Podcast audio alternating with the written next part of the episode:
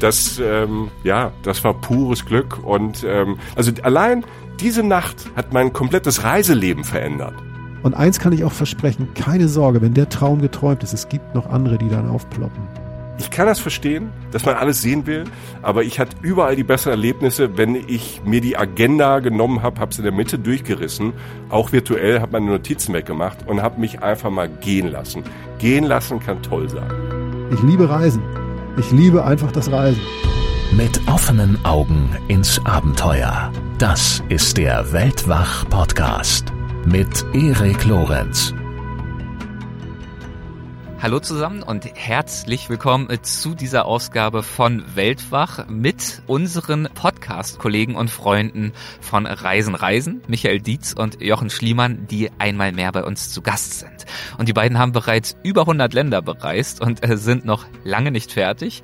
Und die Lust darauf, selbst auszubrechen, äh, treibt nicht nur die beiden immer wieder an, sondern sie vermitteln diese Lust auch in ihrer Show Reisen Reisen und natürlich in ihrem neuen Buch trägt auch wiederum den Titel Reisen, Reisen, wie wir die Welt entdecken wollen. Und in diesem Buch verraten sie, wie sie selbst zum Reisen gekommen sind, was sie daran so lieben und wie man voller Respekt für Mensch und Natur unterwegs sein kann. Ja, und das gibt uns natürlich eine wunderbare Möglichkeit, genau darüber mal wieder ausführlich zu plaudern. Also übers Reisen, über Orte und Menschen und Erinnerungen und Philosophisches. Ähm, wir schauen einfach mal, wohin uns das Gespräch so trägt. Los geht's. Bitteschön. Hallo Michi, hallo Jochen und äh, herzlich willkommen zurück bei Weltwach. Hi. Schönen guten Tag. Wie aufregend auf der einen Seite und wie sehr wir uns freuen. Stimmt's, Jochen? Ich freue mich extrem, weil Erik ist ein guter Freund und ein Kollege und äh, irgendwie sind wir Gast jetzt in einem Podcast, was total crazy ist und aufregend für mich. Ja, Wahnsinn. Als hätten wir schon was erreicht im Leben, weißt du so. Endlich hält der Erfolg Einzug, es ist schön. Ja. Vor allem, weil wir uns ja erst vor wenigen Wochen gesehen haben, da haben wir unsere Reisetrends 2023 aufgezeichnet ja. und äh, hatten ja vorher auch schon zwei Crossover-Folgen zwischen unseren Shows und du, Jochen, du warst ja sogar schon mal bei uns zu Gast noch separat. Folge 100 74 war das gemeinsam. Das hast du jetzt ähm, aber abgelesen, oder? Hast du ja, das jetzt im ich Kopf wollt, gehabt? Ich habe so ein bisschen also, gezögert, um so zu tun, als würde ich in meinem Hirn kramen. das hätte mir jetzt wenig Angst gemacht. Jetzt gesagt, ja, 174, da war der Schliemann da, weiß ich noch. Ja, ja, das war ein Highlight. Äh, mit Dirk Rohrbach, Fotograf und Autor, haben Ach, wir uns cool, über, ja. über die schönen und auch die weniger schönen Seiten Amerikas unterhalten. Und ja. ähm, ich freue mich jetzt natürlich sehr, dass wir wiederum einen guten Grund gefunden haben für ein weiteres Gespräch. Ich äh, hänge ja immer sehr gerne mit euch ab, ob nun in real oder auch in virtuell. Denn es gibt ja was zu feiern. Nämlich mhm. euer neues, ganz frisch erschienenes Reisen, Reisen, Buch. Yes. Damit erstmal herzlichen Glückwunsch zum Buch. Ja, danke schön. Vielen Dank. Das macht uns äh, tatsächlich sehr froh. Es war es hat nicht so wehgetan, wie wir befürchtet hatten und es ist äh, viel schöner geworden, als wir dachten tatsächlich. Also wir sind tatsächlich so ein bisschen stolz darauf, weil es, glaube ich, wirklich gut geworden ist. Ja, mhm. ja also in, ich finde ja in wie außen. Also das Ding ist, weil wir wollten ja auch irgendwie ein schönes Buch machen, das ja. passt jetzt super für einen Podcast. Ja, ja. Und deshalb hatten Jochen und ich mit der Gestaltung von also von von außen nichts zu ah, tun ah, und deshalb ist es wirklich ein schönes Buch geworden äh, von außen. Also ähm, ich, ich freue mich da sehr drüber und innen sind, ist es natürlich voller Reisen, Reisengeschichten von Jochen und mir und noch von drei illustren Gästen. Mhm. Ja, und erschienen ist es im Piper Malik Verlag, ist ja auch ein wunderbarer Verlag, äh, bei dem ist auch unser Kennst du ja, ne? äh, Weltwachbuch erschienen, ganz genau. genau. Toller Verlag, macht tolle Bücher, so auch eures. Und genau, ihr habt es ja gerade schon umrissen, der Titel Reisen, Reisen deutet ja schon mal die ungefähre inhaltliche Richtung an. Es geht wohl offenbar ums Reisen, schätze ich mal. Weiß ich sogar, mhm. ehrlich mhm. gesagt, ich habe es ja schon gelesen. Und es geht konkret ja um, naja, um die Magie des Reisens und aber auch einige Herausforderungen, die es ja durchaus mitunter auch bereithalten kann. Vielleicht steigen wir mal mit einer kleinen Geschichte ein, was so eine äh, Herausforderung sein kann. Ich denke da konkret an die für mich persönlich doch überraschende Schwierigkeit, in Japan einen Löffel aus, auszuleihen. Äh, Jochen, das entsprechende Kapitel stammt von dir. Was war da los? Was war da los? Es war eigentlich ein ganz banaler Umstand eigentlich, ähm, der aber finde ich in sehr, deshalb habe ich ihn aufgeschrieben, ja. ganz gut zusammenfasst, so was so wundervoll und auch manchmal so, was einen so wahnsinnig macht am Reisen, im Positiven wie im Negativen. Und gerade an dem Land, äh, um das es geht, das ich sehr liebe, das Land heißt Japan. Mhm. Und es ist wie in dem, also in dem Buch stehen ganz viele kleine Episoden, die wir erzählen, die mal nachdenklich, mal lustig sind, die einfach so die Liebe zum Reisen in jeder Facette so abbilden. So. Und das ist eine Episode, die einfach so war. Ich war in Fukuoka, das ist eher so im südlichen Teil Honshus, also der Hauptinsel von Japan. Nee, ist auf Kyushu, tatsächlich auf Kyushu. Also es ist, es ist im, ist im südlichen Teil des Hauptteils von Japan, sagen wir so. Ähm, und das ist eine Stadt da, da war ich tatsächlich, um ein Sumo-Turnier zu besuchen und hatte morgens Hunger. So. Ähm, nicht sonderlich erwähnenswert bis dahin. Äh, wenn man, in Japan ist es so, dass man fantastisch essen kann. Rund um die Uhr spannend, neu, extrem gut. Mhm. Ähm, also fantastisch. Und es ist aber auch eine andere Welt an Essen. So. Und ich kann davon nicht genug kriegen. Aber so nach so zwei Wochen Japan hat man irgendwann mal Bock auf Müsli. Mhm. Also auf was Europäisches, auf das Frühstück, was man sonst so isst. Kriegt man da ganz easy in so kleinen Supermärkten, ähm, 24-7 Supermärkte so, heißt das Family Mart und so was. Und äh, hab mir da das Müsli gekauft und sitze morgens auf meinem Zimmer und denk so, ah, ich habe den Löffel vergessen. Und äh, wollte mir gerade sagen, Müsli, hab das schon so, so ein bisschen gemischt und so und wollte dann kurz runtergehen, kurz runtergehen zur Rezeption, weil ich wusste, das Restaurant ist da gleich vom Hotel und wollte mir einen Löffel leihen. Dass das nun darin mündete, dass daraus, da ist raus, ist eine äh, mehrere Stunden lange Diskussion und einem gesamten Hotelpersonal geworden. Einfach, die man, die man schwer erklären kann. Weil da bin ich mir Japan wirklich. Ist, kann man wirklich, glaube ich, schwer erklären.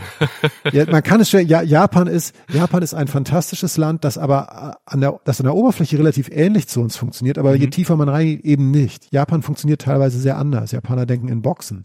Und Japaner können auf wahnsinnig viel, was diese seltsamen Europäer wie ich in ihr Land mitbringen und wollen, sehr gut reagieren, weil die sich unglaublich gut mit Sachen arrangieren können, gut darauf reagieren, wahnsinnig volles, liebevolles Volk sind.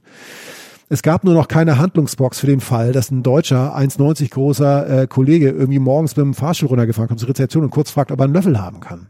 Das klingt fürchterlich banal, aber mhm. dieses, dieser Vorgang, einem Menschen einen Löffel zu geben, dass er mit auf, den, damit auf dem Zimmer nimmt, war halt einfach äh, nicht da. Und das heißt, dieser Hotel, erst der Restaurantangestellte, dann der Restaurantchef, dann der Hotelrezeptionist, dann der Hotelchef, alle kamen zu mir und es wurde ein riesen Ding auf fürchterlich liebe, stille Art und Weise. Ich hatte, wurde nie als Problem produziert, mhm. aber ich wollte einfach nur einen verdammten Löffel haben. Und das hat sich dann letztlich ein, zwei Stunden gezogen. Und, äh, Sie haben dich dann, glaube ich, zu sich ins Restaurant eingeladen und alle möglichen Alternativen vorgeschlagen. Aber den Löffel rausreichen äh, für dich oben im Zimmer, das stand halt nicht mit auf dem Programm. Genau, am Ende war es dann so, dass nach einer Tagung im Hinterraum der Rezeption es irgendwann so weit kam, dass mir wirklich ein Hotelbediensteter wirklich wie so einen goldenen Schlüssel zu einer Stadt diesen Löffel überreicht hat und gesagt hat, hier ist your spoon. Ne? Und ähm, es war, es war, es hat so lange gedauert und er hat sich so gefreut. Und deshalb, ich möchte das in keinster Weise negativ gegenüber der japanischen Kultur darstellen sind, denn ich wollte ja das, was da eigentlich nicht gemacht wird. Und sie waren nur nicht darauf vorbereitet, haben dadurch eine japanische Eigenschaft gezeigt, die sehr liebevoll ist, die sehr der liebenswert auch ist. Mhm. Und am Ende kam es zum Happy End. Nur als ich dann irgendwann an diesem, in diesem Fahrstuhl stand, den Löffel hochhielt wie so ein Pokal, während sich die Fahrstuhltüren wieder schlossen und ich nach oben fahren konnte und die alle so winkten, dachte ich, ich liebe Reisen. Ich liebe einfach das Reisen. Das erlebt man nur und man kann es nicht planen.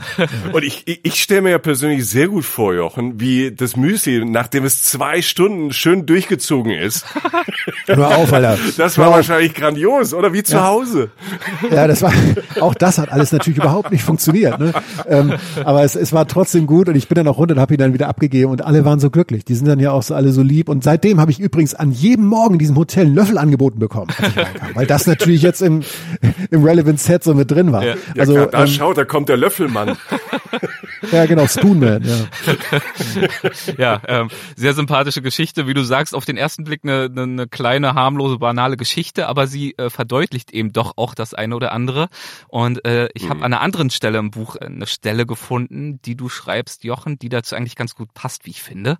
Äh, die geht wie folgt es geht immer auch anders. Anderswo sind wir die anderen. Keiner dieser Wege muss besser oder schlechter sein. Aber zu wissen und zu respektieren, dass es auch andere Realitäten gibt, für die eben wir absolut nicht nachvollziehbar handeln, ist entscheidend für einen gesunden Menschenverstand.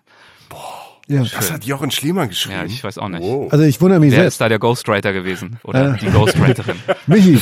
Nee, äh, nein, das ist, darf ich was sagen? Ja, ja ne? Ja, ja klar. soll ich wahrscheinlich sagen. Ja, es ist, ähm, darum schreiben wir erstens ein Buch, um sowas mal auf, auf den Punkt zu bringen. Michi hat auch solche Sachen, die man einfach super in schriftlicher Sprache aufschreiben kann, die als Schrift, Podcast ist ja ein ganz anderes Medium als Schrift, da muss man ganz anders vorgehen. Das sind ja keine ja. verschriftlichen Podcasts, die wir haben, sondern wirklich Essays, Geschichten und so weiter. Und was ich da sage, ist ja letztlich genau das, was ich da gerade, und das hast du wundervoll zusammengefügt, ist, dass man mal auf lustige Art und Weise, mal auf nachdenkliche Art und Weise erfährt, dass es eben nicht so ist, dass ich irgendwo hinfahre und meine Realität jetzt mit der japanischen abgleiche und sagt, der Löffel muss da liegen oder was stellen die sich so an, sondern ich bin der Fremdkörper da und die richten sich nach mir und ich lerne, dass andere Menschen die Realität auf dieser Welt, mit der wir alle konfrontiert sind, sei es jetzt Wetter, Umstände, wo ich wohne, Klimazone, was auch immer. Jeder hat eine Grundsituation, die sie er annimmt und damit irgendwie umgeht. Und das kann man ganz anders machen als wir. Und wer bin ich, irgendwo hinzugehen, zu sagen, wie das zu laufen hat? Und auf Reisen, wenn man wirklich reist, und nicht irgendwie im Bunker, im Hotelbunker steht am Buffet und hofft, dass man einen Schlüssel kriegt in Thailand, sondern wirklich reist, dann, dann lernt man diese anderen Realitäten kennen und merkt auch, wie klein man ist und dass es halt auch anders geht. Und das ist ganz wichtig für uns. Das ist in fast jeder unserer Folgen der Fall und zieht sich vielleicht sogar durch alle Texte des Buches durch. Hm. Hm. Ähm, dafür, ich, ich habe dafür auch noch ein Japan-Beispiel, weil das ist genau Reisen mit offenen Augen und man kommt in, eine, in ein Land, was so ähnlich aussieht wie keine Ahnung, Deutschland oder die USA, na, du hast es vorhin so schön gesagt, Jochen, an der Oberfläche ist das, die Infrastruktur und so ist das sehr, sehr ähnlich, aber die ja. Kultur, die Menschen ticken einfach anders und da mit, mit offenen Augen durchzugehen, ergibt unfassbar Sinn. Ich war in Tokio und es hat geregnet und ich hatte ich bin Deutscher, ich hatte einen Regencape dabei. Ich dachte, ich bin mhm. schlau, ich ziehe mir schönes Regencape an und lauf durch, lauf durch Tokio. Und irgendwann denke ich, wieso haben die alle Schirme? Wieso haben die alle Schirme? Ich bin der einzige Typ, der einzige Mensch in diese, gefühlt in ganz Tokio, der ein Regencape anhat. Und dann bin ich dann, als ich dann zurück bin in, in mein Hotel, bin ich an die, äh, an die Rezeption und da war jemand, wo ich wusste, der spricht gut Englisch. Dann habe ich gesagt, mache ich was falsch? Und dann sagte die Frau mir, nein, sie machen nichts falsch, japanisch immer höflich, aber alle haben Regenschirme, weil wenn sie mit ihrem Regencape jetzt in die Bahn einsteigen, machen sie ja alle nass. Und das empfinden mhm. Japaner und Japanerinnen als unhöflich. Also mhm.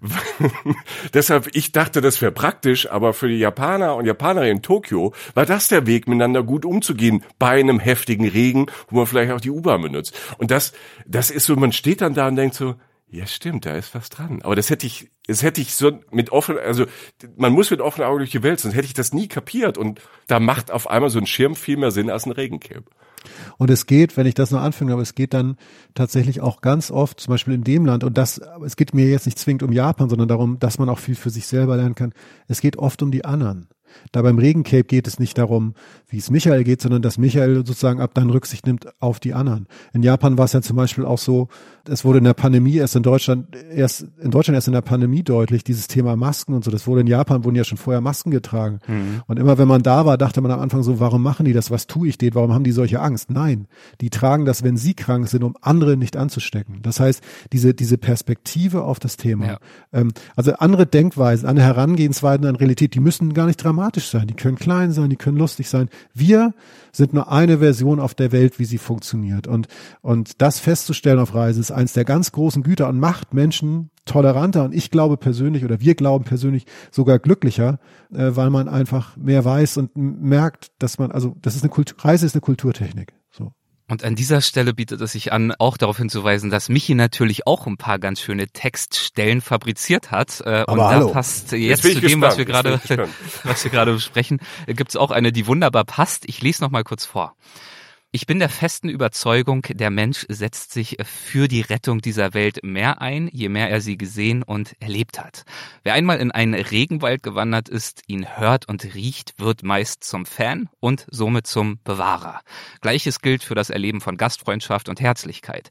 Diese Verbundenheit wirkt sich sensationell belebend auf das Gemüt und nachhaltig auf die Laune aus und sorgt im besten Falle auch dafür, dass man zurück zu Hause mit den Menschen andere, freundlichere Ebenen findet. Zitat Ende. Und ich finde, das schwingt sehr viel von dem mit, was ihr gerade auch beschrieben habt. Äh, Jochen, du hast so schön gesagt, es geht zum Beispiel bei diesen Unterschieden in den Verhältnisweisen in Japan oft um die anderen, den anderen. Und ähm, ich finde es eigentlich ein schöner Satz, weil den kann man eigentlich gänzlich aufs Reisen übertragen gleichzeitig auch. Also nicht nur, wie denken die Japaner darüber, was ist höflich und richtig, äh, sozial gesehen, sondern ähm, diesen Satz können wir uns ja auch genauso gut zu eigen machen. Es geht um wenn wir aufbrechen, hoffentlich nicht nur um uns und unsere, unsere Nabelschau, sondern es geht darum, wie ticken die anderen Menschen, wie funktionieren die anderen Länder, anders natürlich jetzt immer in Anführungszeichen, oder auch wie funktionieren, wie ist es in anderen Naturräumen, wie zum Beispiel Regenwälder, die du ja im äh, Text hier gerade angesprochen hm. hast, Michi. Ja, ich, ich glaube, dass das hast du jetzt wieder schön gesagt. Das haben wir uns alle mal richtig gut gelobt. Das finde ich auch schön. Ähm, hm. Das macht man in Deutschland auch nicht so gern. Ich hoffe, wir werden nachher noch ein bisschen gemein wieder. Das, äh, wir werden die Leute, glaube ich, unterhaltsamer. Ja, aber das ist ja eine Achterbahn. Ich finde, Podcast, Podcast muss eine Achterbahn sein. Da muss man loben und dann muss man ja. die richtige Stelle finden, um ja. Schliemann halt mal eins einzuschenken. So ist es. Ähm, was habe ich dir jetzt schon wieder gemacht? Na egal. Gar nichts. Na noch nichts, aber wir verlassen uns drauf, dass da noch was kommt. Du, du bist einfach da. Ja, genau. Ja. Okay. Ähm, also. Nein, ich, ich glaube daran wirklich, wenn man Dinge und wenn man Menschen und wenn man Bilder von der Ferne sieht, dann ist es extrem schwer, eine Nähe aufzubauen zu einer Situation oder zu, zu Menschen. Also wenn man Nachrichtenbilder sieht oder eine mhm. Doku sieht. Das ist, also Doku ist schon besser als Nachrichtenbilder, weil man vielleicht ein bisschen näher drankommt. Geschichten, die uns erzählt werden, schon immer auf diesem Planeten, seit es Menschen gibt, bringen uns andere Menschen näher über Geschichten, über Bücher kommt man schon sehr nah an Kulturen ran. Aber natürlich, finde ich, ist es besser, wenn man es selbst gesehen, erlebt hat und vielleicht gelernt hat, einfach mal als Beobachter die Welt mit eigenen Augen zu sehen. Und ich bin mir sicher, wenn man einmal das Erlebnis zum Beispiel, das, das finde ich so ein, so ein, so ein, eigentlich fast ein Extrembeispiel, weil Regenwald so extrem ist und Dschungel so extrem ist und so extrem mhm. anders, als wie es auf den Bildern aussieht, aber auch so faszinierend. Und ich glaube, wenn man das einmal erlebt hat, wie die diffizil, wie teilweise grob und grazil so, so ein Natursystem ist, dass man auch viel mehr dafür tut, auch zu Hause wieder weit weg, ähm, das zu schützen. Ich glaube, wer einmal aufs Meer geguckt hat und da kam ein Wal raus und hat mit seiner Flosse Hey Alter gemacht, ähm, der ist Walfan. Also das meine ich mit dem Fan sein. Und wer ja. Fan ist, der will das bewahren, beschützen und unterstützen. Und ich glaube, davon brauchen wir mehr. Und das, was Jochen vorhin gesagt hat, das Erleben, das, der Austausch ist eine Kulturtechnik, die wir in einer, in, in, in einer, irgendeiner Form bewahren müssen. Natürlich müssen wir auf dem Planeten auch gucken, wie wir in Zukunft reisen, wie nachhaltig, wie verträglich das für die Natur ist. Bei dem Urwald und dem Dschungel ist ja nicht geholfen, wenn ich äh, alle drei Tage in der Business Class irgendwie äh, nach Südafrika fliege und mal gucke, wie es dem geht. So meine ich das natürlich nicht. Ne? Ähm, ja. Aber ich glaube, diese Erlebnisse zu schaffen und sich die selbst zu schaffen als privilegierter Mensch und da was zu lernen, was zu erfahren, mitzunehmen und daraus was entstehen zu lassen, außer einem Instagram-Bild, das finde ich schon ganz wichtig. Ja, und auf diese Weise lernen wir dann natürlich unterwegs das eine oder andere dazu hoffentlich über andere Orte, über andere Menschen, über andere Landschaften und ja hoffentlich aber gleichzeitig vielleicht auch ein bisschen was über uns selbst. Ähm, was würdet ihr denn sagen? Inwieweit kann das Reisen auch zu einem tieferen Verständnis von sich selbst beitragen? Oder vielleicht auch anders gefragt, inwieweit glaubt ihr, hat das Reisen eure Persönlichkeit verändert? Wärt ihr andere heute, wenn ihr, wenn ihr nicht so viel reisen würdet? Ja, aber 100 pro. Ähm, ganz sicher sogar. Kann ich es dir genau benennen? Ich weiß es nicht. Das eine hat, ich glaube, zwei Sachen haben wir in dem Sinne gerade schon genannt. Das eine ist, dass ich, glaube ich, ein toleranterer Mensch bin dadurch, einfach weil ich weiß, wo ich stehe, dass ich ein ganz kleines Licht bin auf diesem Planeten, der überhaupt nicht über andere Leute zu richten hat, dass ich weiß, wie es ist, wenn mir geholfen wird, wenn ich nicht mehr weiter weiß wenn ich mich mhm. verlaufe, wenn es dunkel wird in einer fremden Stadt und ich nicht weiß, was geht und angewiesen bin auf die Hilfe anderer Leute. Ich komme in einen anderen Ort, der mir fremd ist. Ich in dem Fall, weil ich es will. Ähm, andere Leute, anderen Leuten passiert es, auch wenn sie es nicht wollen. Ich bin allein, ich bin auf mich gestellt, ich spreche die Sprache nicht, die Sonne geht unter und ich habe Sorge. Und dann ist mir bisher Folgendes immer passiert. Es kamen Menschen zu mir und haben mir auf ganz menschliche Art und Weise geholfen. Und das ist etwas, was ich vielen Leuten, die man manchmal so reden hört und ganz laut reden hört, wünschen würde, dass sie das vielleicht einmal erfahren auf eine positive Art und Weise, dann würden sie vielleicht verstehen, dass das vielleicht auch ein Weg ist, mit so einer Situation umzugehen. Man versteht auch, wie gut es einem geht. Und man lernt natürlich auch viel über seine Heimat. Also man lernt auch, ich komme natürlich immer wieder auf das Thema Perspektive zurück. Also insofern, als dass ich, es tut schon gut. Es tat mir sehr gut als junger Mensch, als ich das erste Mal auf eine lange Fernreise gegangen bin, Einfach auch wieder zu merken, dass es anders geht, dass all die Zwänge, in denen ich stehe, oder glaubte zu stehen, also halt so nach der Schule, was mache ich jetzt, ähm, wenn ich jetzt einen Hochschulabschluss, äh, wenn ich welchen, äh, wie heißt das, Hochschulreif habe, also gehe ich zur Uni oder lerne ich was? oder noch vielleicht noch eine andere Sache, aber mehr Optionen wurden mir ja gar nicht gestellt vom Leben. Auf mehr wurde ich ja von der Schule nicht vorbereitet, ich zumindest nicht. Und wenn du unterwegs bist, dann siehst du, dass, dass es noch so viele andere Wege durchs Leben gibt und dass fast überall, wo du bist, eigentlich auch wenn du arbeiten willst und wenn du positiv bist und wenn du verlässlich bist, dass du weiterkommen kannst, dass so viele Wege durchs Leben führen und dass diese Werte, die dir angeblich vermittelt werden, die angeblich nur möglich sind, diese drei, vier Optionen, die du hast, Familie, keine Familie, Haus, Mietwohnung, Arbeit, Studium, ja, ne, so. Mhm. Es gibt so viel mehr und ähm, auch zu lernen, dass man weiß, dass man machen kann, was man will. Wir sind natürlich alle privilegiert, das wissen wir. Und das sagen wir im Podcast auch immer wieder, das wird im Buch auch hoffentlich deutlich, dass wir wissen, dass wir schon viel zu viel Glück hatten in dieses Land geboren zu sein, egal was man nun von ihm hält, aber wir sind nun mal in Frieden geboren, so, ne? Ähm, und wir sind in einer halbwegs gemäßigten Klimazone und so. Ich habe schon so viel Glück in, hab in meinem Leben. Das habe ich gelernt und aber auch, dass ich halt, wenn ich dann etwas will und es wirklich intensiv und passioniert weiterverfolge, vielleicht auch die wie Sache mit dem Podcast, dass wir sagt, wir wollen unbedingt mal ein Buch schreiben, dass es vielleicht dann irgendwann mal klappt. Also es wären jetzt so kleine Sachen, die mir so als erstes einfällen, um die Antwort vom Anfang nochmal zu sagen, ja, es hat mich definitiv geprägt. Bevor ich äh, bei dir gleich nochmal nachfrage, Michi, äh, auch wieder ein kurzes äh, Zitat dazu, das äh, sehr schön passt. Du hast gerade darüber gesprochen, Jochen, inwiefern das Reisen unter anderem äh, auch deine Perspektive auf deine Heimat verändert hat, darauf, ja. wie du über Deutschland denkst. Äh, dazu ja. mal ein kurzer, schöner Auszug, wie ich finde, aus einem Kapitel über Helgoland. Und dort schreibst du das folgende muss man erst so weit wegfahren, um zu verstehen, wie schön und sogar spektakulär die Heimat ist? Sind wir Reisende nicht in dieser Hinsicht sogar noch beschränkter als all jene, die ihre Heimat lieben, immer dort gelebt haben und sie Leuten wie uns bereitwillig zeigen? Wie oft habe ich überall auf dieser Welt Orte nur deshalb wirklich entdecken können, weil mir Menschen Dinge erklärten und zeigten, auf die ein Außenstehender niemals gekommen wäre? Wie oft sehe ich meine Heimat anders, wenn ich zurückkehre? Das bezieht sich jetzt natürlich auf die Schönheit konkreter Orte, aber lässt sich, so hast du es ja auch schon ausgeführt, natürlich genauso auch übertragen auf die gesamte Wahrnehmung dessen, was einem ansonsten oftmals vielleicht selbstverständlich ist über die Heimat. Ich glaub, ja, das hier ist äh, zwei Sätze, weil dann, dann ja. ich sag nur, weil es der zwei Sätze, das ist, soll kein Japan-Podcast werden, ähm, weil wir waren auch, sind überall auf der Welt unterwegs gewesen in diesem Buch, ne? mhm. ne? Afrika, mhm. Südamerika, mhm. also wirklich alles. Ähm, und das ist auch das Schöne, dass man von jedem Stück der Welt ein bisschen was mitkriegt. In einer Bar, das war in einer Bar in Osaka, dass eine Freundin zu mir meinte, als ich von Helgoland redete, wie abgefahren ist denn dein Zuhause? Und ich bin nach Helgoland mit meinen Schulausflügen gefahren, weil ich aus Norddeutschland komme und konnte es nicht mehr sehen. Ich bin damals als Kind zum dritten Mal nach Helgoland gefahren und dachte, Alter, nicht schon wieder Helgoland. und ich bin, als ich aus Japan wiederkam, nach Helgoland gefahren und dachte, ja, verdammt, das ist spektakulär. Das wollte ich nur kurz anfügen, aber ähm, mhm, ja. Mhm. Michi? Ja, ich glaube, dass das nach Hause kommen und von den Reisen zurückkommen, dass das Teil der Reise ist und Teil des Erlebens ist, weil ähm, auf der einen Seite sieht man sein Zuhause, vielleicht seinen Ort, seine Region, sein Bundesland, sein ganzes Land oder Europa mit anderen Augen. Ähm, sieht vielleicht auf der einen Seite, man erkennt, Mann, hab ich's gut da, wie sicher ist das? Wie privilegiert bin ich? Das schließe ich an, was Jochen eben schon gesagt hat. Also das ist so das eine.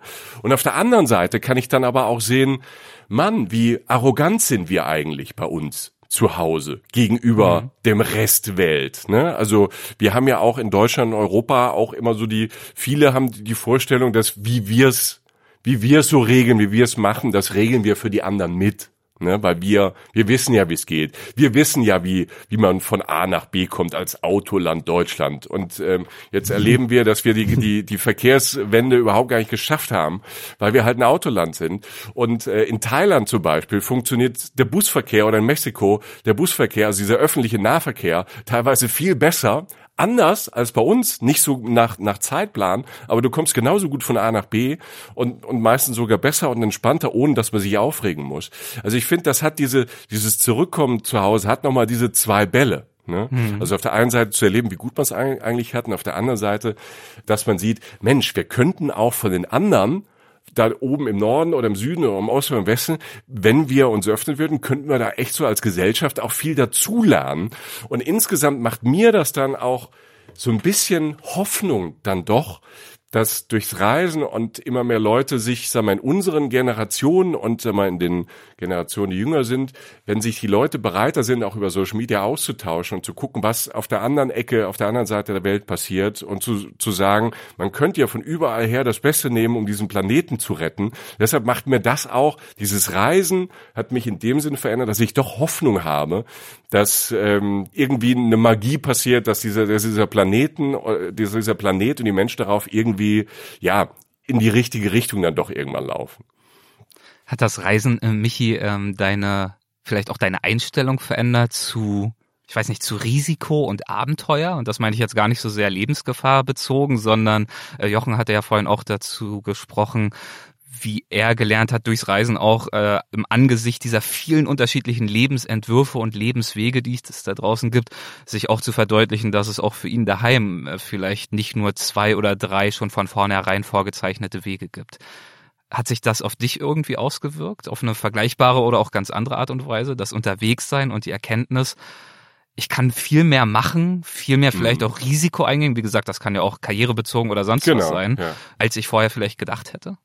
Ja, also ich glaube, es Risiko vor allem auch vielleicht, sorry, weil da ja auch das äh, Wort nochmal wichtig ist, das auch schon gefallen ist, unter der Berücksichtigung natürlich, dass wir selten unsere gesamte Existenz hier aufs Spiel setzen, sondern genau. aus einer privilegierten Situation heraus die Möglichkeit haben, mal das eine oder andere auszuprobieren, wenn wir ja. die, auf die richtigen Ideen gebracht werden. Ich glaube, du meinst auch nicht Risiko, dass ich ähm, ohne Seil jetzt denke, ich äh, klette jetzt mal diese Klippen hier hoch. So ähm, das Risiko meinst du ja nicht, sondern du meinst einfach mal ins Risiko zu gehen, zu sagen, ähm, man lebt sein Leben mal anders oder so. Also mhm. ähm, das glaube ich schon, weil ich dann gemerkt habe, ähm, wenn ich unterwegs bin, ne, dass ich, dass ich mehr Möglichkeiten einfach bieten. Und für mich fällt mir gerade ein, ich gehe noch mal einmal ganz weit weg. Wir sind im Buch jetzt nicht immer so weit weg in Japan oder in Thailand. Mir fällt jetzt aber Australien ein, ähm, weil ich da mal eine längere Zeit gelebt habe.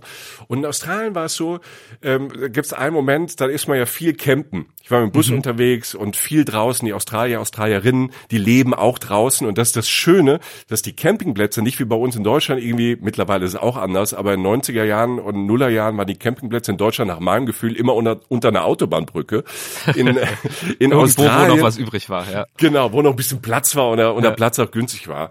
In Australien war und ist, ist es so, dass die Campingplätze eigentlich an den schönsten Orten sind und die Hotels mhm. dann erst so in der zweiten Reihe, weil die Australier, Australierinnen selbst campen, draußen leben, lieben. So.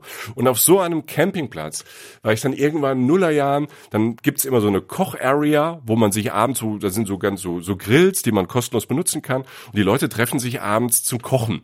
Was ja ganz schön ist, ist wie so eine Küchenparty.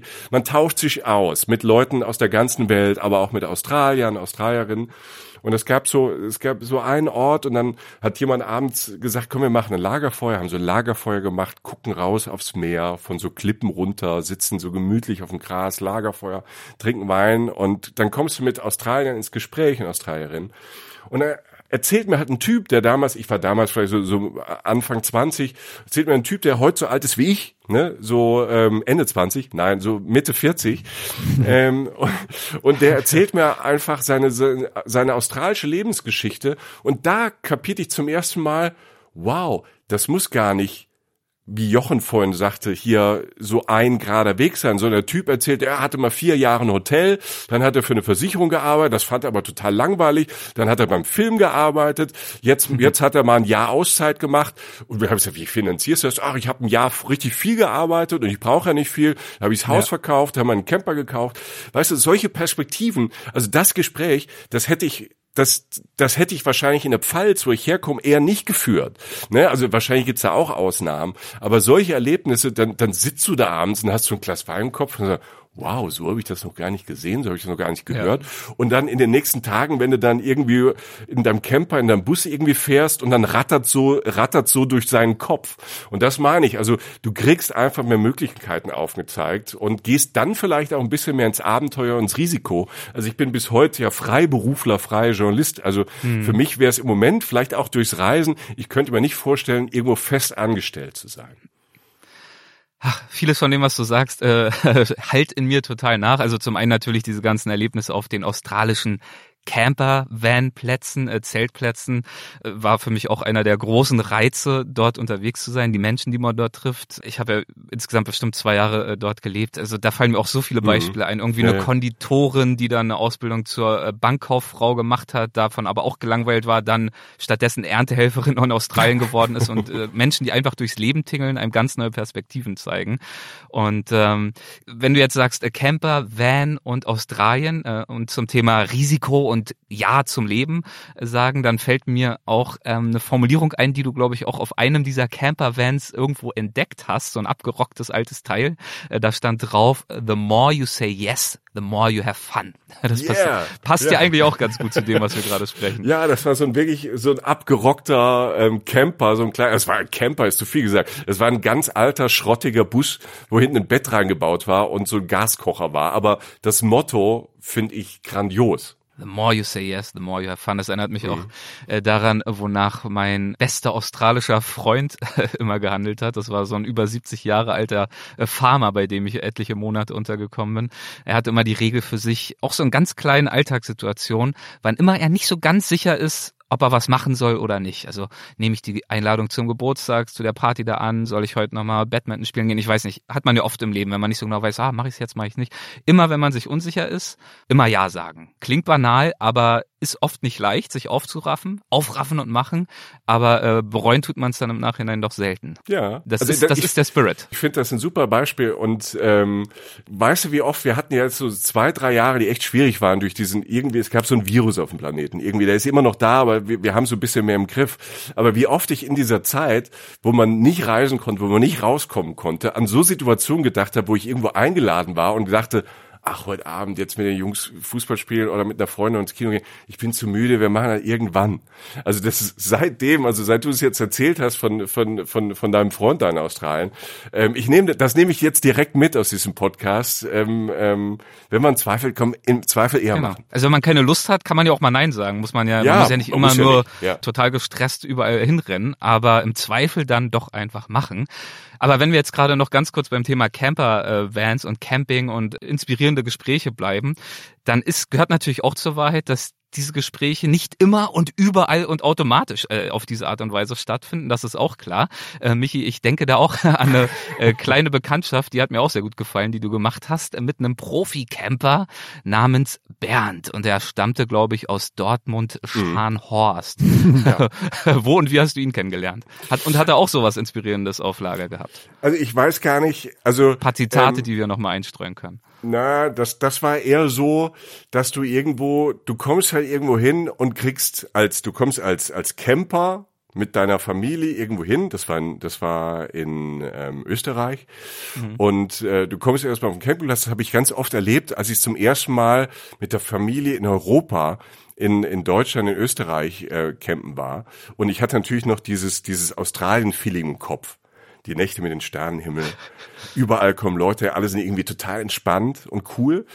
Und dann komme ich hier auf den Campingplatz, zum Beispiel in Österreich, und äh, ich glaube, ich hatte den Motor noch nicht aus. Und dann kam Bernd und erklärte mir erstmal die Welt. Also wie ich ich ich habe das Auto nicht richtig geparkt, ich äh, muss da irgendwelche Stützen noch hinter die Räder machen, was das überhaupt von Auto sei. Dann habe ich den Motor ausgemacht, dann ähm, wollte ich aussteigen, hier muss man das. Also man kam erstmal Männer, Männer über 60 haben mir erstmal die Welt erklärt, die Welt des Campens. So, das war erstmal ein kleiner Schock. Ja. Und du stehst dann halt unter Bernds Beobachtung, egal was du machst. Damit musst du klarkommen. Das kamen wir irgendwann klar weil dann am Ende Bernd, der Mann, der alles kann, Bernd, der Mann, der bei allem Bescheid wusste, ähm, der auch ungefragt äh, geantwortet hat. Ähm, Bernd hatte am Ende so einen großen Auftritt. Also der ist so gescheitert am Ende vor diesem ganzen Campingplatz, dass ich Bernd einfach nicht böse bin. Bis heute nicht für diese Erfahrung. Und das will ich, das will ich nicht spoilern, was Bernd am Schluss passiert ist, weil Bernd dachte, Bernd dachte, er macht, er ist cool. Bernd hatte Krach mit äh, Schätzelchen, habe ich auch gelernt. Mhm. Schätzelchen war seine Freundin. ja. oder seine Frau, er nannte sie nur Schätzelchen, ich weiß nicht. Und irgendwann hat er mit Schätzelchen Krach und irgendwann hat äh, Schätzelchen auch eine große Szene auf dem Campingplatz gemacht. Wir haben das ja alles, alles live miterlebt. Es war wie Fernseh gucken. Ne? Es war wie eine, es war wie eine Soap gucken, die ganze Zeit. Deshalb waren, waren wir ihm gar nicht böse. Und irgendwann ähm, hat Schätzelchen Bernd äh, mit dem Geschirr, mit dem dreckigen Geschirr, weggeschickt, er solle sauber machen. Und Bernd hat gedacht, er ist sehr, sehr schlau und hat damit wirklich den ganzen Platz unterhalten und ich, ich muss immer noch lachen, wenn ich dran denke, was da passiert ist. Das will ich aber nicht verraten. Ah, da, da müssen wir wohl doch nochmal das Buch lesen. Da ah, muss ja. man doch, also das ist jetzt perfekter Verkauf für das Buch. Aber Bernd hat wirklich abgeliefert, hat wirklich so abgeliefert. Die Geschichte erzähle ich unfassbar gerne und habe sie auch gerne. Deshalb das Buch war, um das zu schreiben, das hat richtig Spaß gemacht, diese Geschichte aufzuschreiben und Bernd diese Hauptrolle zu geben, diesen Protagonisten, den man dann nicht mehr vergisst. Ja, ich finde, äh, an diesen Beispielen vom Campen merkt man aber schon, äh, dass Begegnungen, die man unterwegs macht, sehr, sehr unterschiedlich sein können. Ja. Ähm, das Reisen selbst hält, ist eine banale Feststellung, hält sowieso unendlich viel Vielfalt bereit an Menschen, an Orten und auch an Arten, wie man die Welt wahrnehmen kann. Das kann mal Adrenalin geschwängert sein, das kann natürlich aber auch mal ganz äh, still sein. Und viele von uns streben ja auch im Leben in kleinen Lücken des Alltags nach, nach Achtsamkeit, nach Bewusstsein für den Augenblick. Und oft entzieht sich diese Achtsamkeit oder entzieht sich dieser Augenblick unserer Wahrnehmung und wir kommen gar nicht so sehr, gar nicht so richtig dazu, wirklich im Moment zu sein. Und manche von uns tun das natürlich auch ganz bewusst unterwegs und äh, Jochen, du beschreibst in einer Szene, wie ich finde, sehr schön, wie du versuchst, ganz bewusst im Moment zu sein und ihn auch regelrecht festzuhalten. Und zwar, wir kommen nochmal nach Australien, am Uluru. Ähm, und ich selbst war nun auch schon, wie gesagt, etliche Male in Australien, auch ziemlich lange Zeit, hab's aber bis heute nicht zum Uluru geschafft. Äh, deswegen äh, nimm uns doch gern mal dorthin mit. Also einer der Gedanken, die mir direkt kommen, abgesehen von dieser Schönheit und dieser kulturhistorischen äh, Bedeutung natürlich auch aus Sicht der Aboriginal People, einer der Gedanken, die mir natürlich schnell kommen angesichts der Bekanntheit und Bedeutung, ist äh, Overtourism. Oh je, da ist wahrscheinlich wahnsinnig voll. Ja, da ist es voll. Ähm, aber auch da, das sind teilweise sind die Sachen also da waren es echt nur ein paar Schritte, um mich von den Leuten wegzubringen. Also lass es 20 mhm. Meter gewesen sein, die ich weg war vom Platz, an dem die Busse anhielten mit äh, Hektoladung von Menschen, die ein Bild machten, wieder einstiegen und wegbrausten. So. Ich bin einfach so 20 Meter weggegangen und habe dann ähm, meine Ruhe gehabt mit ihm. Also mit diesem Riesenstein, der in der Mitte von Australien aus dem Boden ragt und im Sonnenuntergang orange, knallig orange wirkt. Das ist es ja letztlich. Ist auf dem Papier relativ schnell erzählt, aber genau, er hat eine spirituelle Bedeutung für viele Menschen dort. Und für mich war es einfach, und das ist, glaube ich, eher so ein allgemeingültiger Reisemoment, weil, also ich, ich erinnere mich an die Stelle, die ich da geschrieben habe, das ist Teil meiner Reisebiografie. Also Michi und ich haben ja in dem Buch unsere Reisebiografien geschrieben. Das haben wir mhm. jetzt nicht gemacht, um unsere Kindheit zu verarbeiten, sondern um zwei. Teilweise zwei, aber auch schon. Ja, du, für, das, das passt in kein Buch, Alter. Äh, das ist das äh, ein tausend Seiten Schmöker. Ich würde sagen. Der ja. Titel wäre dann wahrscheinlich, äh, wie konnte das passieren? Ja. Wäre vielleicht. Äh, ja. Ausrufezeichen, Fragezeichen, ja. genau. Ja. Ähm, Nee, sondern wir glauben ja daran, dass die Geschichten, die wir im Podcast erzählen oder auch im Buch in literarischer Form, dass, dass Menschen, die eventuell unterhalten, mitnehmen und dass Menschen dadurch so ein bisschen entweder Bestätigung in dem finden, was sie tun oder Inspiration in dem, was sie machen, was sie tun. Nicht was die Reiseorte angeht, sondern in Sachen Mentalität. Dass man einfach auch mhm. selbst, dass auch selbst wir nicht jetzt als coole Globetrotter geboren wurden, die mit dem Rucksack aus dem Mutterleib gesprungen sind und sofort irgendwie per, per Anhalter irgendwie durch Schweden gefahren sind oder so, sondern wir kommen ja auch aus ganz normalen, äh, ich sage jetzt mal so bürgerlichen Verhältnissen, die auch mit diesen Zwängen so groß wurden oder diesen Situationen, äh, Sach, Sach, äh, Sachverhalten. Und ich komme da jetzt drauf insofern, als dass ich sage, dass der Uluru, dieses Zentrum Australiens, war immer so ein Traum von mir, wie so einige mhm. Orte auf dieser Welt. Von mir aus oder zuständig. Ich wollte unbedingt mal Berggorillas sehen in Ruanda oder wollte irgendwie unbedingt mal nach Angkor in, in mhm. Kambodscha oder so. Und der Uluru war auch immer auf dieser Liste. Und als ich da war, hat sich erstens für mich ganz viel erfüllt. So, das heißt, ich habe eine innere Befriedigung und Freude gespürt, die mit nichts zu vergleichen war. Das heißt, ich, ich konnte mir einen Traum erfüllen. Das klingt so banal, aber wenn einem das etwas wichtig ist, ist das viel wert. So, ne? Sei es, dass du von dem, vom Hund träumst oder von dem und dem Auto oder so, aber vor allem beim Reisen, da sind wir halt dabei und sagen, durch unsere Reisebiografien könnte man vielleicht dazu inspiriert werden, eben doch dieses eher Ja, was auf dem Van steht, dieses Yes zu nehmen und es einfach mal zu machen, bevor man es zu lange vor sich herschiebt. Ich sitz da auf diesem Zaun, der da auch immer noch war, 30, 40 Meter weg von den Leuten, vielleicht waren es auch nur 20. Und was da passierte war, dass ich, was das mit mir machte, war, dass ich äh, einen ganz kindischen Reflex entwickelt habe in dem Moment, den ich immer noch habe, in wichtigen, in wichtigen Reisemomenten für mich, dass ich mich so lange versuche zu konzentrieren, dass ich irgendwie dem kindlichen Glauben verfalle, dass der Moment für immer bleibt. Hm. Also die Zeit anhalten kann, was total auf logischer Ebene totaler Blödsinn ist. Das wird nicht passieren. Die Zeit hat noch niemand aufgehalten, auch wenn Michi vielleicht so aussieht. Aber es wird wahrscheinlich danke, nicht passieren. Jochen, danke. Gerne, danke. gerne. Zehner. Ähm, Gibt's einen Zehner. Ja. Alles klar, okay. Ähm, ich bin diesem Glauben verfallen und habe immer wieder die Augen zugemacht und aufgemacht und habe sie mit dem Licht da, was da, dieses besondere Licht im Abend im Abendlicht und beim Sonnenuntergang geflutet. Ich habe mir immer wieder bewusst gemacht, Alter, du wolltest hier immer hin, jetzt bist du da. Ähm, ich habe versucht, das mit jeder Faser, jeder Zelle irgendwie aufzunehmen, um es in mir zu speichern. Und war irgendwann wie so ein, echt wie so ein Kind irgendwie so der Festungszeug, das ist jetzt so. Ich muss das, das wird so sein. Und natürlich ging die Zeit weiter. Ähm, aber es ist trotzdem ganz viel geblieben. Und ähm, das brennt sich ein. Und wenn, wenn man eine große Liebe hat, eine große Leidenschaft, und bei uns dreien ist es, denke ich mal, das Reisen, dann hat vieles damit zu tun, dass man manchmal auf sehr naive Art und Weisen sich Ziele erarbeitet, irgendwann realisiert, Alter, theoretisch kann ich da eigentlich wirklich hin. Ich muss nicht mhm. immer nur die Doku gucken oder davon träumen nachts, bevor ich einschlafe oder irgendwie sowas, sondern ich probiere es einfach mal. Und es ist total abgefahren, sowas wahrzumachen. Und eins kann ich auch versprechen, keine Sorge, wenn der Traum geträumt ist, es gibt noch andere, die dann aufploppen.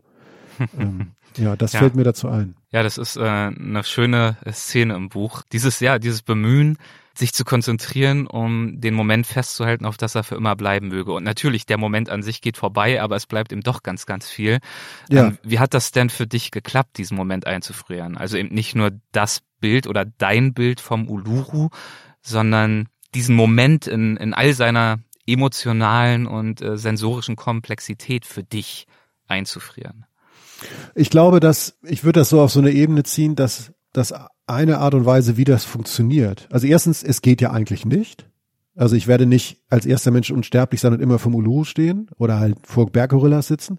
Aber diese Unmöglichkeit der Sache, aber trotzdem dieses Versuchen, das einzufangen, das ist äh, passiert bei mir ganz oft durch Sprache, durch Schreiben in diesem Buch und halt durch Sprache von uns beiden. Das sehen wir beide so. Darüber haben wir schon gesprochen in diesem Podcast. Das heißt, Du reduzierst ja, egal was du erlebst, mit allen Sinnen reduzierst du auf irgendein Medium, in dem du das festhalten willst. Warum machen Menschen Fotos? Um Momente festzuhalten meistens. Warum stehen Menschen am tollsten Moment ihres Lebens und machen die Hälfte der Zeit nur Bilder? Was ich verstehe, was mir auch passiert, weil man es irgendwie festhalten will. Und für mich ist die große Herausforderung, die große Liebe, und das geht Michael und mir so, ist das mit Sprache einzufangen. Was einfach nicht geht. Du kannst nicht nur mit Buchstaben alles einfangen, aber diese Unmöglichkeit der Sache, zu mhm. tun und dem immer näher zu kommen. Und das macht Schreiben schön. Das sind gute Bücher, das sind gute Podcasts, wo wir schaffen, Atmosphären, Gerüche, Situationen, auch Sachen, die zwischen den Zeilen stehen, nur durch Worte einzufangen. Das ist ja das, was, was uns letztlich antreibt als, als Reisepodcaster, weil wir sehr lautmalerische Podcasts machen, wo wir Geschichten erzählen, wo wir Atmosphären einfangen. Und dieses Buch auch einfach, die Stärke der Schrift, der Literatur ist ja das. Und darum sind wir auch so glücklich über dieses Buch, weil wir, glaube ich, weil es einige Momente in diesen vielen Episoden gibt, wo uns das zumindest ansatzweise gut gelingt, wie es eben gelingen kann, obwohl es eigentlich gar nicht geht. Michi, du schreibst, ähm, du erwähnst auch einen solchen magischen Moment, ist allerdings äh, ganz anderer Natur und du schreibst zu ihm pures Glück, der perfekte Moment, der Als du mich trafst, der für immer bleibt. Ja, ja, das war, da kamst du gerade die Treppe runter und bist gestolpert und ich habe dich aufgefangen und dachte, das kann kein Zufall sein. Da, darüber habe ich geschrieben. Ich habe natürlich auch noch keine Geschichte von Jochen gelesen, er meine auch nicht. Das wird eine große Überraschung, wenn das Buch rauskommt. Ne?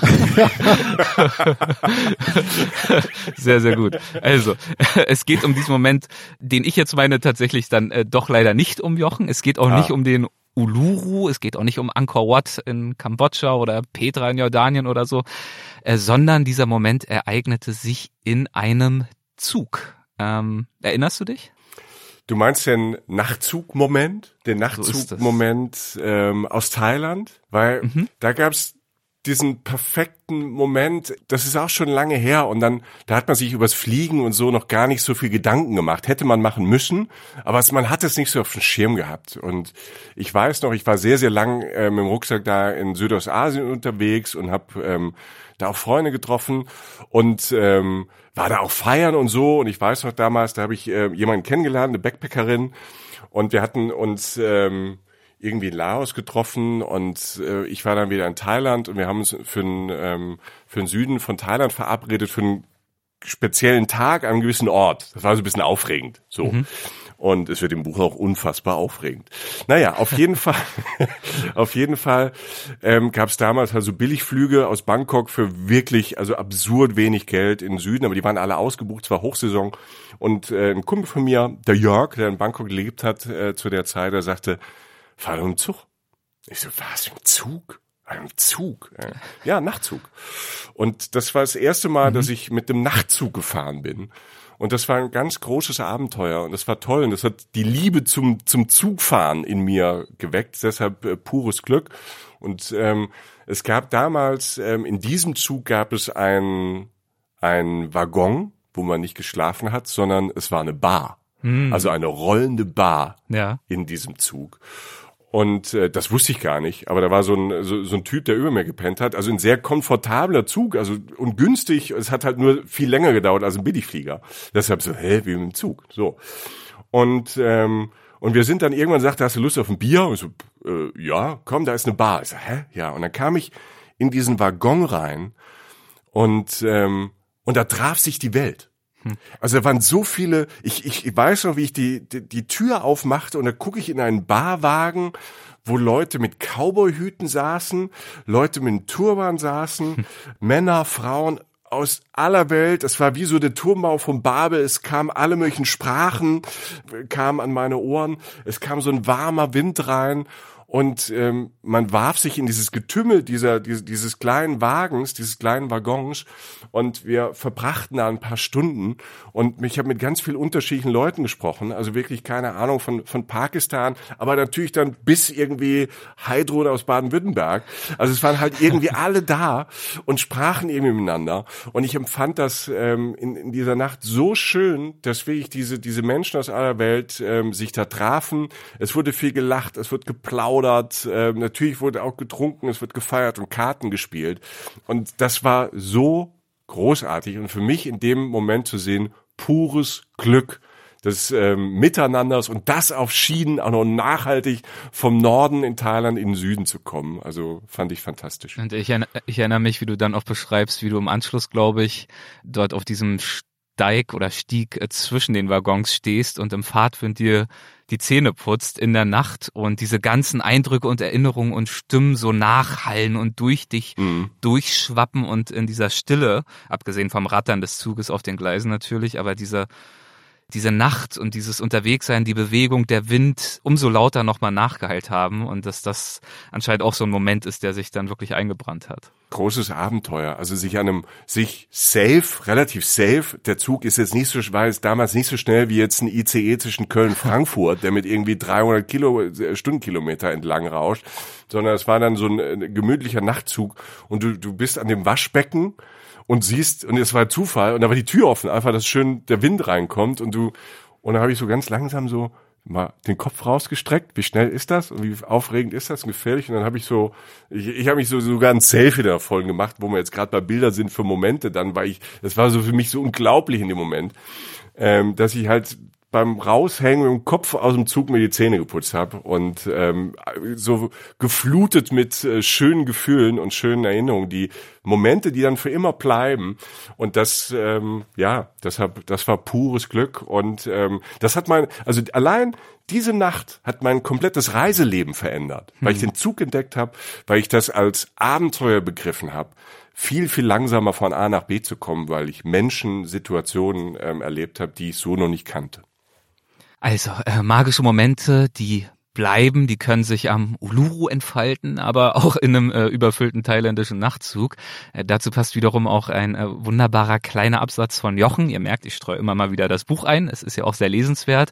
Ähm, das ist aus einem anderen Kapitel. Darin geht es äh, um Mali und darin schreibst du, Jochen. Reisen sind Wimpernschläge in der Zeit und manches Fenster oh. für einen Besuch schließt sich viel zu schnell. Reist sobald und solange ihr könnt, die Erinnerungen bleiben für immer und in manchen Fällen konservieren sie sogar, wie ein Ort wirklich war. Ja, und nach solchen Momenten, nach solchen Momenten, in denen wir Empfindungen, Bilder, Eindrücke, Wahrnehmungen, Erkenntnisse, was auch immer konservieren können. Äh, nach solchen Momenten äh, suchen wir natürlich unterwegs beim Reisen unter anderem. Ähm, und das geht natürlich vor allem dann gut, wenn wir unsere Fühler, unsere Nervenenden so ein bisschen nach außen stülpen und eben auch versuchen, offen dafür zu sein, diese Dinge zu finden und zu empfangen und wahrzunehmen. Was bedeutet es denn für euch grundsätzlich, äh, wenn wir es vielleicht etwas verallgemeinern, achtsam, ich weiß nicht, ob ihr dieses Wort da verwenden würdet, achtsam zu reisen und zu versuchen, eure Erfahrungen auf diese Art und Weise vielleicht tatsächlich ein bisschen tiefgründiger und für euch auch äh, nachhaltiger zu machen? Ähm, ich glaube, ein formales Ding, über das Michael und ich viel sprechen, ist, ähm, also erstmal eine ganz banale, formale Sache. Lass Platz in deinen Reiseplänen. Mhm. Also planier nicht vorher alles aus, weil man will viel. Und ich, ich, ich, ich will auch immer viel. Und es gibt, jedes Land wird ja auch anders bereist. In manchen Ländern kannst du spontan viel machen, in manchen Ländern nicht so. Musst du mehr vorarbeiten sozusagen, bevor du hinreist. Aber diese Freiräume sind sehr wichtig, weil du fährst da ja hin, um Sachen zu erfahren, die du noch nicht weißt. Das heißt, du kannst Sachen ansteuern und du solltest dir auch deine Träume erfüllen, aber lass den halben Tag, lass den Tag, lass, egal was, ne, ich weiß ja nicht, in welcher Zeitdimension man unterwegs ist, wenn man jetzt monatelang so eine Auszeit macht, dann lass eine Woche. Wenn du zwei Wochen hast, lass einen halben Tag oder einen Tag frei, damit Sachen passieren können, sich entwickeln können, damit die Sache mal ihren Rhythmus aufnimmt. Zu mir hat mal jemand gesagt, das war in Indien tatsächlich, ähm, da bin ich, war ich in Varanasi, eine völlig verrückte Stadt, ähm, und bin dann irgendwie für ein paar Tage, weil die Stadt so ich bin dann auch wieder hin, weil die Stadt so super ist, aber ich war für ein paar Tage musste ich raus. Und bin mit einem Freund halt in so einen Nationalpark gefahren. Dann länger mit so einem Ranger gesprochen.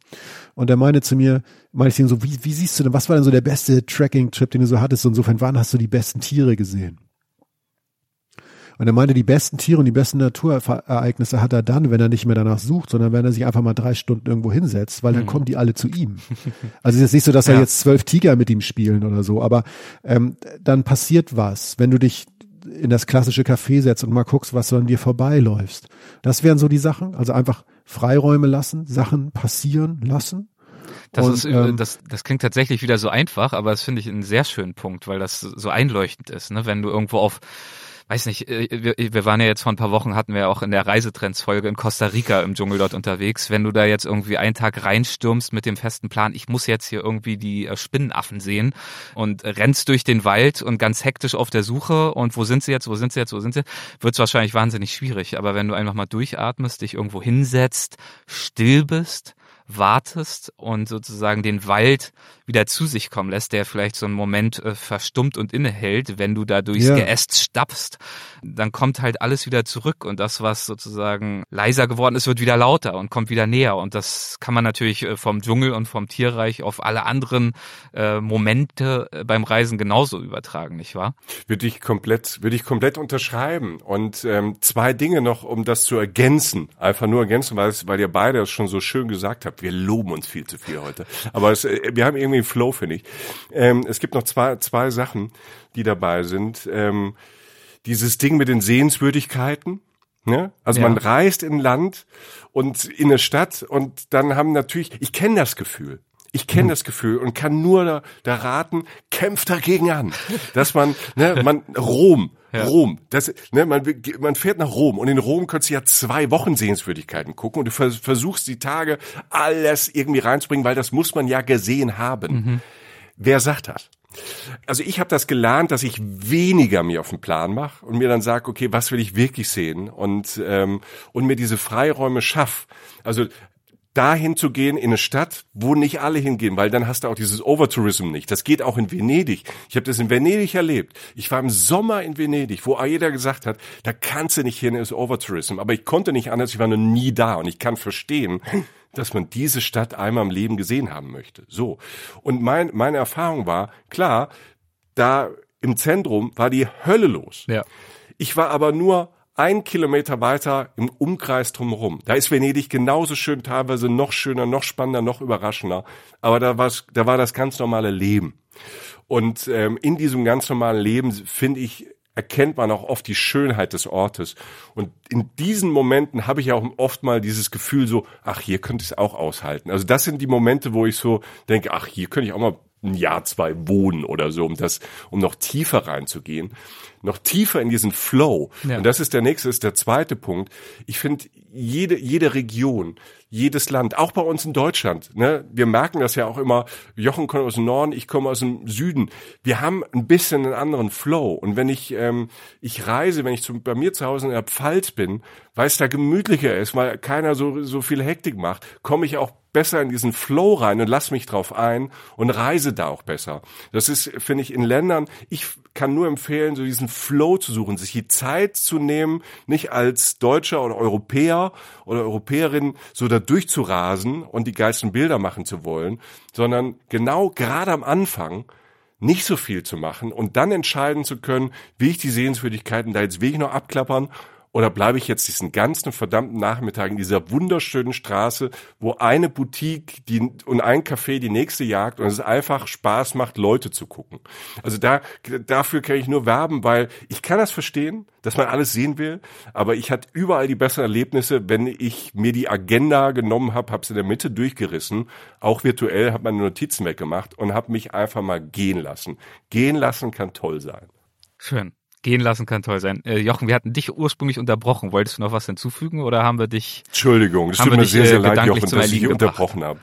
Ja, endlich kommt der Vibe mal ein bisschen runter hier, mal schlechte Laune. Nee, habt ihr? Ich habe das gar nicht so mitgekriegt, weil wir uns so gut ergänzen. Ich, nö, ich hab, ich kann nur hinzufügen, dass ich glaube, mehr als 50 Prozent der Reisehighlights in meinem Leben waren nicht geplant. Die mhm. wusste ich vor der Reise nicht. Ja. Ähm, ja. Ich würde mal, ich würde mal fast sagen, in dem Buch, Jochen, wenn wir unsere Geschichten haben, ich glaube, es sind sogar, die Geschichten ist noch mehr als 50 Prozent ist da nicht geplant. Also ja. das meiste in diesen ja. Geschichten ist wirklich passiert. Ja. Und genau deshalb war es am Schluss, ist es so erzählenswert. Und da sind natürlich auch Geschichten übers Scheitern drin, die in dem Moment echt teilweise echt unangenehm waren, mhm. aber natürlich zum Erzählen und für das Gesamterlebnis dazugehören. Ne? Also da, da denke ich, da denke ich an ein Kapitel von Jochen. Ähm, das beginnt mit den verheißungsvollen Worten. Ich habe sie mir mal vermerkt. Äh, mhm. Letztlich war der Knackpunkt vermutlich die unterschiedliche Interpretation der Einschätzung kein besonderer Seegang, denke ich, als ich meine nasse Kleidung auf die Hotelheizung verteile. Alter Schwede, ja. Äh, das Zum war, Thema ungeplant. Das, ja, das war Grönland. Das war Grönland. Ich wollte, dieser Kapitän dieses Kutters ähm, vor Grönland, mit dem ich, ich habe da, ich bin eigentlich Musikjournalist, also so, so in den Journalismus gekommen und hatte da ein Interview in Grönland, in Nuuk in der Hauptstadt und wollte ähm, die Zeit drumherum, das war für mich natürlich ein Geschenk, weil ich Reisen immer geliebt habe. Und so kam ich mal nach Grönland. Wer kommt schon mal in Grönland vorbei? Und hatte dann so ein bisschen Zeit nach dem Interview, so noch eineinhalb Tage. Und dachte, ich gucke mir mal das Eismeer wollte Eis, Eisberge treiben sehen, diese, diese türkis glühenden Eisberge. Was im Prinzip äh, funktioniert hat, nur das Wetter war jetzt nicht so wie in jeder Doku, wo immer so Streichermusik läuft und so Helikopter irgendwo rüberfliegen, ist trotzdem ganz leise. ähm, und das war dann schon irgendwie, das war alles okay, das war alles, hat alles seinen eigenen Weg genommen. Ich habe mir, ich habe eine ganz eigene, sehr mystische Gegend erlebt. Das Problem war nur, dass der Kollege, der den Kutter fuhr, der jetzt nicht nur Touris fuhr, sondern hauptsächlich auch Fischer war, mhm. natürlich ein völlig anderes Verständnis davon hatte, was eine halbwegs entspannte See ist als ich. ähm, ich bleibe bis heute dabei, dass der Kollege immer noch, also als wir dann das letzte Mal diese diese Welle empor. Also man muss vielleicht sagen, einen Satz möchte ich noch einstreuen aus dem äh, ja, bitte, Kapitel, bitte, bitte. weil du hast ihn ja gefragt, so wie sind die Bedingungen, können wir raus, ist alles ja. okay. Äh, du hast dann ja. für dich festgestellt, das Wetter ist klar, die Luft ist rein, der Wind ist schwach, der Tag perfekt. Glück muss man ja. haben, denke ich. So, ja, genau. Und dann? Das, das hat natürlich überhaupt nicht funktioniert. Also ähm, das hat aber auch wirklich so gar nicht funktioniert. Denn das Wetter ändert sich offensichtlich da recht schnell, habe ich an dem Tag gelernt, auf dem Rückweg. Ich weiß, das Meer, ich meine, das ist kalt da, ne? Also ja. es war, es war Januar, es war wirklich, das war das Gegenteil von warm. Die hm. Schneeflocken waren so dick, als ich eine auf meinen Arm setzte, war der ganze Arm nass, als sie so schmolz.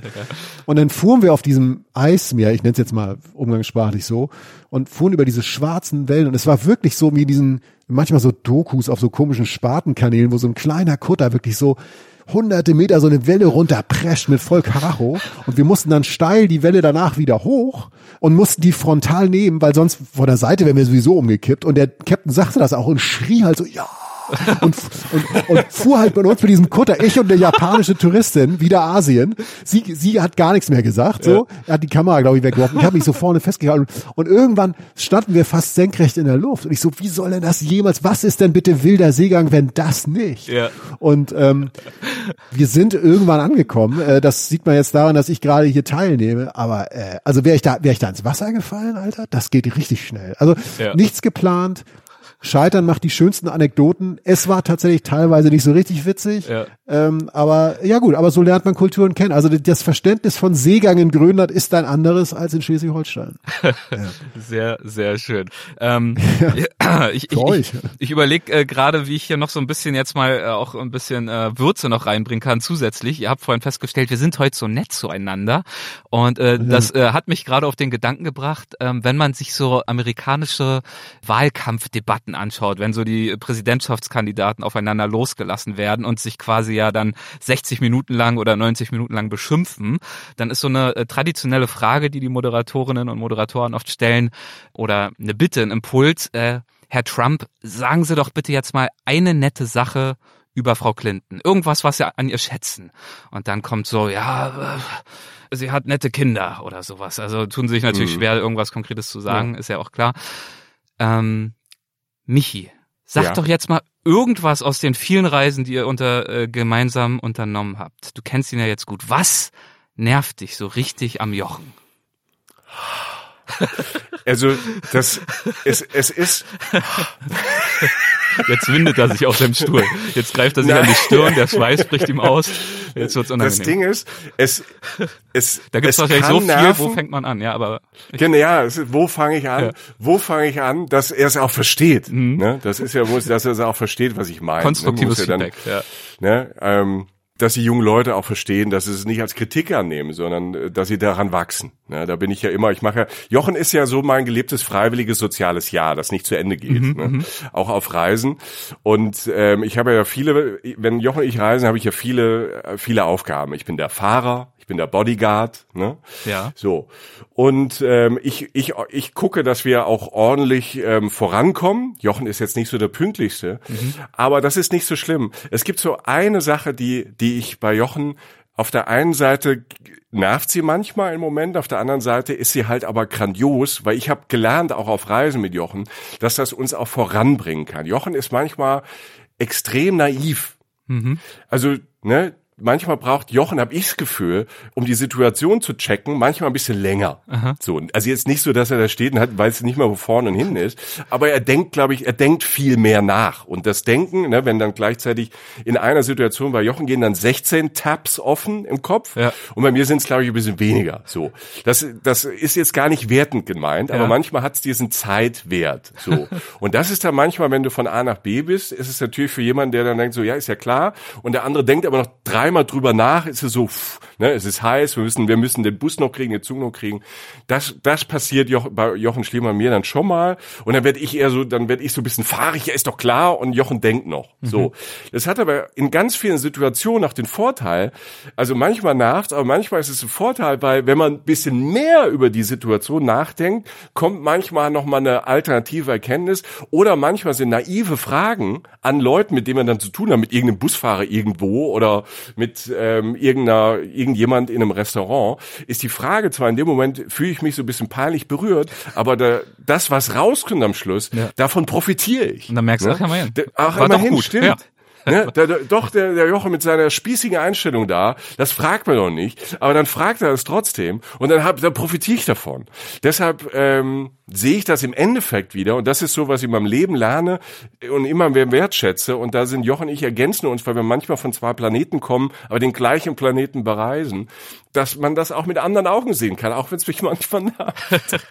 Sehr schön, das war, das war sehr elegant und überzeugend beantwortet. Der kleine Nährfaktor, der eigentlich doch ein Geschenk des Himmels ist. Jochen, jetzt bist du dran. Äh, dein Michi-Verriss. Michi beim Reisen, das geht gar nicht. Warum? Wie lange haben wir denn noch? du Arsch. Also, ich habe hier gerade in den letzten zwei Minuten so eine Zehn-Punkte-Liste gemacht. ähm, die wir jetzt Siehst du, er, er, hört gar nicht zu. Er hat gar nicht zugehört, was ich ja. gesagt habe. Ne? Ich habe zehn Tabs aufgemacht. Die 16?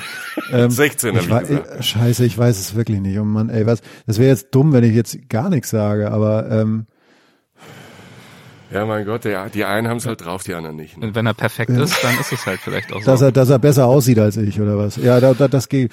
Ähm, ja, da, das nervt mich kolossal, ne? dass, dass ich einfach immer abstinke optisch. Also, dass ich einfach, egal wo ich hinkomme, ja, die Leute. Tut mir auch sehr leid. Ich kann ja auch nichts dafür, ne? Ja, ja, eben, ja. das ist ja das Problem. Er kann es ja auch nicht ändern. Wir haben das ja auch Deshalb schon versucht, ja, schlecht anzuziehen und so. Wegen ihm machen wir ja Podcasts, sonst hätten wir ja, wenn wir auf YouTube ja schon groß raus oder auf TikTok, aber er kann auch nicht tanzen. Also das ist das, das ist das Ding. Wir wollten auch live auf den Touren schon, schon tanzen und so, aber ne, pff, geht halt alles nicht mit ihm. Ne? In Australien haben wir, äh, kam sein Koffer nicht an, eine Woche. Ja. Und das heißt, das habe ich natürlich initiiert, damit er zumindest mal ein bisschen schlechter aussieht. Und auch ein bisschen riecht. Und das war der Preis, den ich bei dem Roadtrip dann, den ich, den ich ja zahlen musste. Ja. Aber, ähm, aber halt so, dass ich habe dann auch die Boutiquen informiert in Darwin und so, dass er einfach auch nur schlechte Kleidung kriegt. Er sah aus wie so ein, wie so ein Typ, der irgendwie im, im Golfclub die Bälle aufsammeln darf. Und ähm, das, das stimmt, das stimmt. Ich sah tatsächlich ja, so aus. Es war schlimm, ja. Also, also vor ich will das ganz Zaun. kurz dazu sagen, ich hatte, ja. ich, mein Koffer kam nicht an und wir wollten, sind sofort, wir sind sofort am nächsten Morgen ganz früh los auf unseren Roadtrip ins, also wirklich ins Red Desert, wo auch keine Geschäfte mehr sind. Ja. Ich hatte eine Viertelstunde Zeit zu shoppen und habe irgendwie mit da reingerannt in so einen Shop in Darwin, der noch offen hat. Gesagt, ich brauche fünf T-Shirts, eine kurze Hose, ich brauche ein paar Socken, einen Hut und, und einen Gürtel. Ah, ja, ja. Und die hat wir in der Viertelstunde und da war schon viel Schönes bei, aber da war auch, waren auch Sachen bei, die auf Bildern dann wirklich aussehen, wenn man mit so einer Gül mit so einer Golfhose im Red Desert im Dschungel, also nicht im Dschungel, aber wirklich immer, wirklich draußen in Paris steht, das sieht schon sehr, sehr verhaltensoriginell aus. Sehr, ja. sehr schön. Ja, und äh, wer äh, vielleicht sich visuell selbst einen Eindruck davon verschaffen möchte, inwiefern bei euch der eine im Vergleich zum anderen visuell abfällt oder auch nicht, äh, da gibt's ja, glaube ich, jetzt demnächst auch äh, eine gute Gelegenheit. Ihr seid doch nochmal auf Tour mit eurem Buch, oder? Ja, ja, und da äh, werden wir uns nicht wie Kraftwerk oder Daft Punk verkleiden, sondern tatsächlich wohl in Natura, auf, also mit Kleidung auf die Bühne kommen. Ja. Michi vielleicht auch im Australien-Outfit, mal gucken, ob ich ihn davon noch überzeugen kann. Aber ja, wir sind ich auf Tour. Noch, ich hab's nicht weggeworfen, also. es ist äh, Ende April ist es. 2023, also ziemlich zeitnah nach dem äh, Erscheinen dieser Folge. Vielleicht ist es dann schon ausverkauft, aber man kann ja nochmal mhm. nachschauen dann. Für, es gibt es gibt noch ein paar Tickets, aber es ist schön, über die Hälfte ist schon weg. Und dann gibt es noch, das können wir verraten, sind wir auf der Buchmesse in Leipzig im April und am 27.04. gibt's abends in Leipzig auch noch so einen Mystery-Auftritt oh. von uns. Also für alle mein rund Gott. um Leipzig und die auf der Buchmesse sind. Ähm, an dem 27. Abend, das ist ein Donnerstag, da treten wir noch auf. Das werden wir natürlich auf unseren Kanälen überall äh, noch bekannt geben. Hm. Also ich kann schon mal sagen, ich werde es mir nicht anschauen. Aber der Grund ist allein, dass ich auf dem falschen Kontinent sitze. Ansonsten wäre ich natürlich dabei. Als Groupie würde ich von Termin zu Termin reisen. Bin ganz traurig, dass ich verpasse. Wünsche euch aber natürlich viel Erfolg und Spaß bei dieser Tour und vor allem auch viel Erfolg für das Buch. Vielen, vielen Dank äh, dafür, dass ihr uns heute einen kleinen Einblick in eure Reisewelt gegeben habt. Vielen, vielen Dank euch beiden. Ja, sehr gerne. Ja, erstmal dir auch vielen Dank, dass du es gelesen hast. Also du bist, glaube ich, einer der ersten, der es überhaupt gelesen hat, äh, der sich damit beschäftigt hat mhm. und der trotzdem gesagt hat, wir dürfen hier bei dir im Podcast nochmal vorbeikommen. Und äh, dass du so schöne Stellen rausgefunden hast, ähm, die ähm, so ein bisschen zeigen, selbst bei Jochen, dass da auch ein bisschen Tiefe ist. so ist es, so ist es. Ich war auch ganz überrascht, ja. aber umso besser. Schön. Ja, ich finde auch, dass eine der deiner Stärken ist, die dir nicht neu ist, aber die man jetzt an meinem eigenen Leib erfahren durfte. Du, du bist einfach äh, innerlich gut vorbereitet. Das klingt völlig banal, aber ich finde es toll, wie du auf Details gehst, die zusammenfügst und wie du Leute auch würdigst, indem du sich lange mit ihrem Gegenstand auseinandersetzt. Und das macht deinen Podcast gut. Also vielen Dank dafür. Wir sind auch Groupies ja. und Fans. Sehr nett, sehr nett. Ja. Vielen Dank. Dankeschön. Macht's gut. Bis bald. Ciao, ciao. Danke dir, Erik. Pass auf dich auf. Tschüss da draußen. Tschüss. Das waren Michael Dietz und Jochen Schliemann. Ich hoffe, ihr hattet Spaß mit unserem Gespräch. Wenn dem so sein sollte, dann äh, nehmt euch doch gerne mal wieder die Zeit äh, für eine Bewertung bei Spotify oder auch Apple Podcasts oder wenn ihr eine andere App nutzt, um das hier zu hören, dann natürlich gerne auch dort. Und wenn ihr erwägt, uns im Supporters Club zu unterstützen, dann freue ich mich noch mehr, denn das hilft uns entscheidend dabei, unsere Show zu finanzieren und weiter zu betreiben. Vielen, vielen Dank für eure Unterstützung. Vielen Dank fürs Zuhören. Macht es gut. Euer Erik.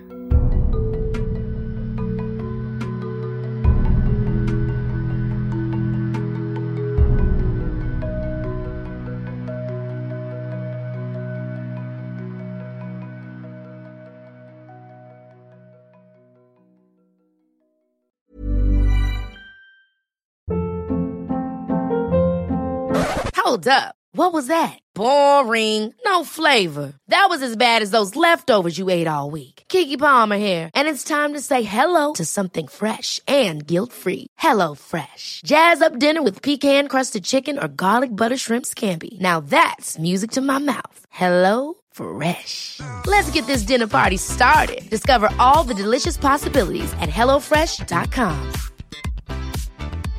Hey, it's Paige DeSorbo from Giggly Squad. High quality fashion without the price tag. Say hello to Quince. I'm snagging high-end essentials like cozy cashmere sweaters, sleek leather jackets, fine jewelry, and so much more. With Quince being 50 to 80% less than similar brands. And they partner with factories that prioritize safe, ethical, and responsible manufacturing. I love that. Luxury quality within reach. Go to quince.com slash style to get free shipping and 365 day returns on your next order. Quince.com slash style.